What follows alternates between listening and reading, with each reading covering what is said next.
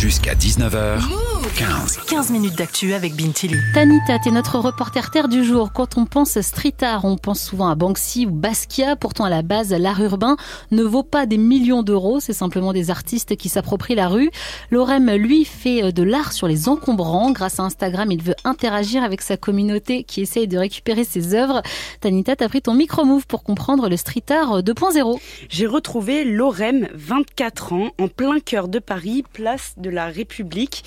Au bout de deux minutes de marche, une grosse benne à ordures de travaux, Lorem, l'escalade, plonge dans l'énorme bac et il tombe sur ça. J'ai trouvé une porte, on dirait, qui est euh, un peu abîmée, mais il reste quand même pas mal de surface à peindre.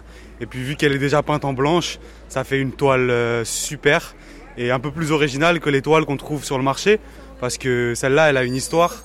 On ne sait pas d'où elle vient, c'est pas pourquoi il y a un trou dedans. Au milieu du mobilier urbain et des arbres, il y a souvent quelques encombrants.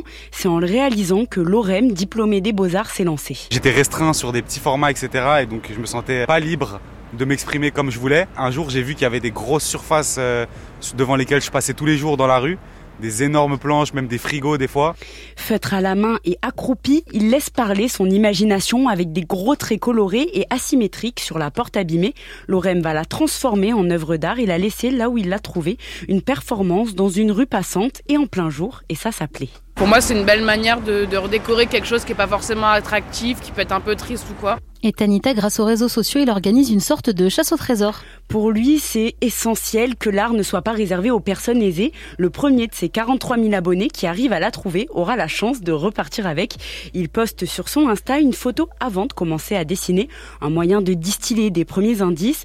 Une fois l'œuvre terminée, il filme autour avec son téléphone, poste la vidéo en story et laisse la magie opérer. Le jeu est marrant en tout cas. Déjà d'essayer de reconnaître euh, avec euh, les magasins, etc. autour, de devoir mener sa petite enquête, parce que je donne pas exactement l'adresse de où la trouver. Et ensuite, une fois qu'on a reconnu l'endroit, bah, il faut partir et foncer pour être le plus vite à l'endroit. Donc ouais, c'est vraiment, moi je vois vraiment ça comme un jeu pour euh, un peu casser les codes de l'art. Moi, ça me fait plaisir de me dire que si un jour mon travail, il vaut une certaine somme d'argent, bah, je trouve ça encore plus beau de me dire qu'il y a plein de gens qui les ont trouvés gratuites dans la rue mais Tanita, si c'est gratuit, ça reste de l'art? C'est l'essence même du street art, un art dans la rue, pour la rue.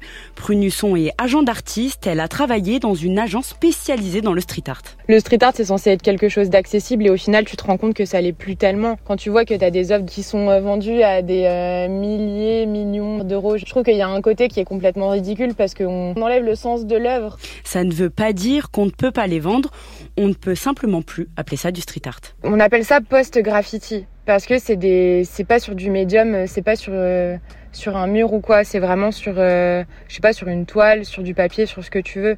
Mais, euh, mais on peut pas appeler ça du street art parce que le street art c'est censé être dans la rue. Tu peux pas vendre un pan de mur en fait.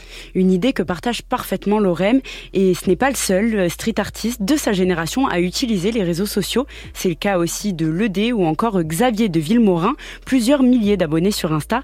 Instagram c'est un vrai tremplin en visibilité pour Lorem et ses artistes. Lorem peut désormais vivre de son art à travers des projets ou des commandes tout en continuant à faire du street art. Merci beaucoup Tanita pour ce reportage. Move. Du lundi au vendredi, 18h45, 19h. 15 minutes d'actu avec Bintili.